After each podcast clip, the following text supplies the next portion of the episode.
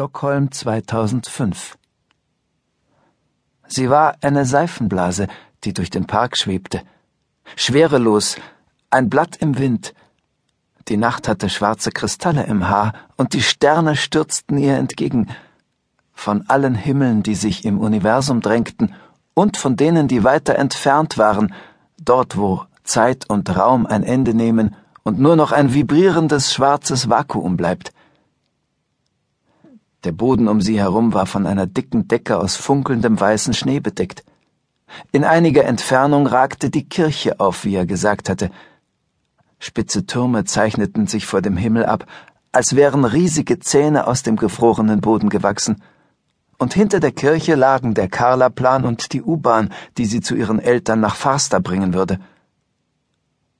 Obwohl sie nicht mehr Anna war, ein ziemlich trauriges und pickliges Mädchen aus dem Vorort, sondern ein schönes und schwereloses Wesen, das sich mit irdischen Problemen nicht zu befassen brauchte, drangen die Ereignisse des Abends durch die feste Hülle der Seifenblase.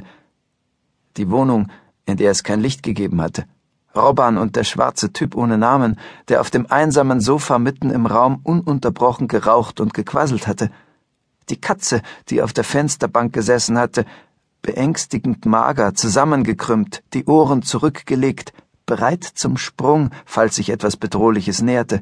Und dann natürlich Marco. Marco, der so weiche Haut hatte, obwohl er älter war als ihr Vater. Marco, der die schönsten Augen hatte, die sie je gesehen hatte. Augen, die sie immer wieder mit einer Mischung aus Zärtlichkeit und Lust betrachteten. Er war nie mehr als einen Meter von ihr entfernt. Seine Hand schien sie immer zu berühren, ihre Schulter, ihren Arm oder ihren Oberschenkel. Manchmal packte sie zu, massierte so fest, dass ihr die Tränen in die Augen traten, manchmal ruhte sie leicht wie ein Grashalm auf ihr, aber sie war immer da. Sie fröstelte. Sie hörte aus der Ferne ein Motorendröhnen, das immer lauter wurde. Sie stellte fest, dass sie dieses Geräusch sogar sehen konnte, dass es Farbe und Form besaß, schwarz, pelzig, mit scharfen Zacken eine rotierende, düstere Wolke, die wuchs und schrumpfte und tausende scharfe Stahlklingen enthielt. Was hatten sie an diesem Abend eingeworfen? Einen chemischen Cocktail, wie er das nannte. Irgendwas wie Acid jedenfalls, das war ihr immerhin klar. Aber obwohl sie immer noch high war, dachte sie klarer als je zuvor in ihrer Erinnerung. Sie verstand das Dasein, fühlte eine Zusammengehörigkeit mit jeder noch so kleinen Schneeflocke und jedem Stein im Park, konnte hören, wie Bäume und Büsche und Steine ihr zuflüsterten und sie riefen.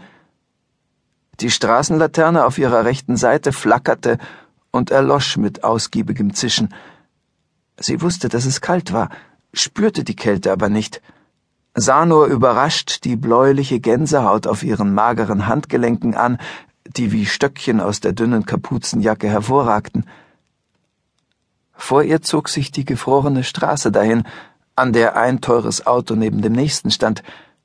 Auf der anderen Straßenseite hatte die Kirche plötzlich und unerklärlicherweise gewaltige Proportionen angenommen, war zu einer himmelstrebenden Kathedrale angewachsen, wurde mit jeder Sekunde größer.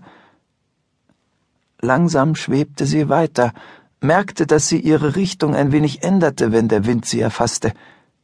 Eine Seifenblase, dachte sie, ich bin eine Seifenblase. Schön, aber verdammt leer. Bei diesem Gedanken musste sie lachen und sie hörte plötzlich ein Kichern. Erst Sekunden später begriff sie, dass dieses Kichern von ihr stammte. Von irgendwoher hörte sie das Brummen wieder und es wurde lauter. Vor sich ahnte sie abermals die schwarze Wolke mit den rotierenden Sägeblättern. Ich könnte sie anfassen, dachte sie, aber sie ist scharf. Ich könnte mich verletzen, mich blutig schneiden, meine Handflächen zu Hackfleisch zerfetzen. Die Wolke wurde größer. Anna blieb stehen und schaute sich um. Die Welt schien zu einem schimmernden Dunst zu verschwimmen.